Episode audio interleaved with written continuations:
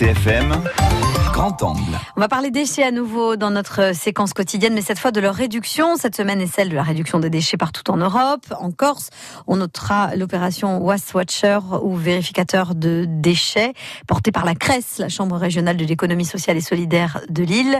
Ça concerne le recyclage des objets du quotidien. À Ajaccio, un magasin de réemploi revend justement des machines à laver, des ordinateurs, mais aussi des livres et des jouets qu'ont réparés des salariés d'une association de réinsertion par le travail. Voici ce dont on parle avec Olivier Castel.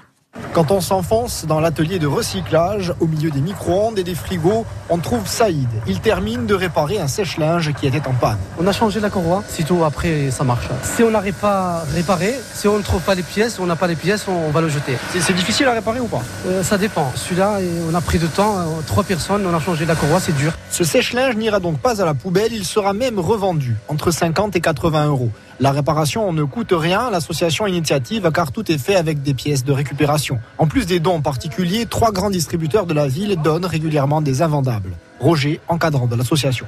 Il joue le jeu Certains, certains jouent le jeu. Ça représente euh, en pourcentage 30, 35.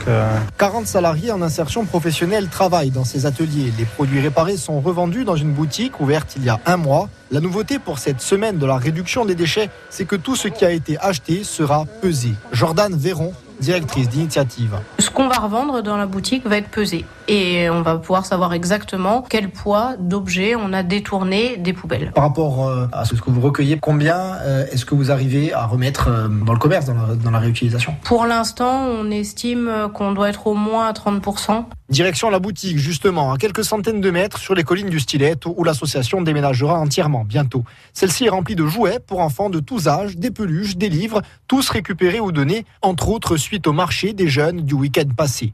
C'est à l'étage que cela se passe. Joël est l'un des quatre valoristes, appelez-les comme ça, qui restaure et bichonne les jouets. Là, on a un robot. On vérifie que toutes les pièces soient, soient bien sur le robot. Ensuite, ce qu'on fait, c'est qu'on récupère du produit ménager. Vous voyez, on nettoie bien le robot.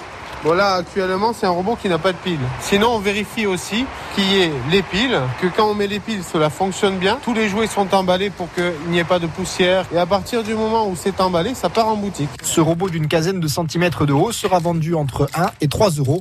C'est Agnès qui accueille les clients à la caisse et elle compte déjà certains habitués. J'ai une, une, dame qui vient euh, deux fois par semaine, qui est contente du magasin, qui trouve toujours son bonheur, on va dire. Il vient acheter deux fois par semaine Qui vient acheter, oui. Oui, oui, qui vient acheter, qui après ils viennent, ils discutent, donc euh, ça devient des clients fidèles, entre guillemets, mais voilà, oui, non, non, on en a quelques-uns quand même. C'est ouvert à tout le monde. En trois mois d'existence, la boutique a vendu environ 500 objets revalorisés, divers et variés, soit 6 à 7 tonnes de matériel. La boutique s'appelle Rose pour recyclage d'objets de second emploi.